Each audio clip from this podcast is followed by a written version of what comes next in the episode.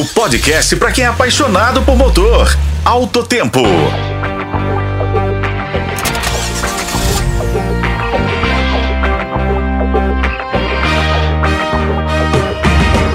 Olá pessoal, tudo bem?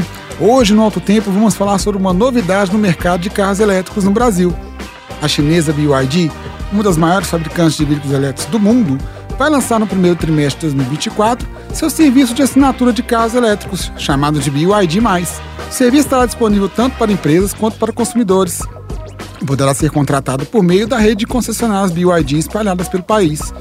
Os preços ainda não foram divulgados, mas devem ficar próximos da média do mercado, que é hoje de R$ 1.500 mensais.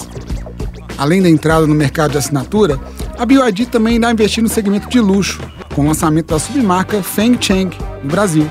O pacote de assinatura dessa submarca incluirá serviços completos que abrangem manutenção, proteção e assistência 24 horas.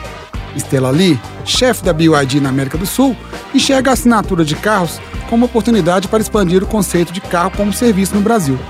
A BYD está presente no Brasil desde 2015, com uma fábrica de montagem de chassis de ônibus 100% elétricos em Campinas, interior de São Paulo, e anunciou recentemente a construção de uma nova fábrica em Camaçari, na Bahia, onde funcionava a antiga planta da Ford no Brasil.